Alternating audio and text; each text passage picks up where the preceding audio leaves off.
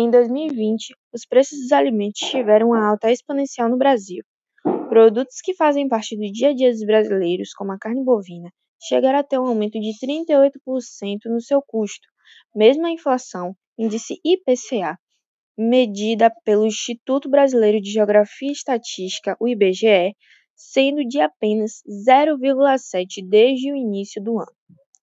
O crescimento exacerbado dos preços se dá pelo alto nível de exportação dos produtos para países como a China, que, por sua vez, participa de uma guerra comercial contra os Estados Unidos e acaba aproveitando a desvalorização do real frente ao dólar para efetuar as importações.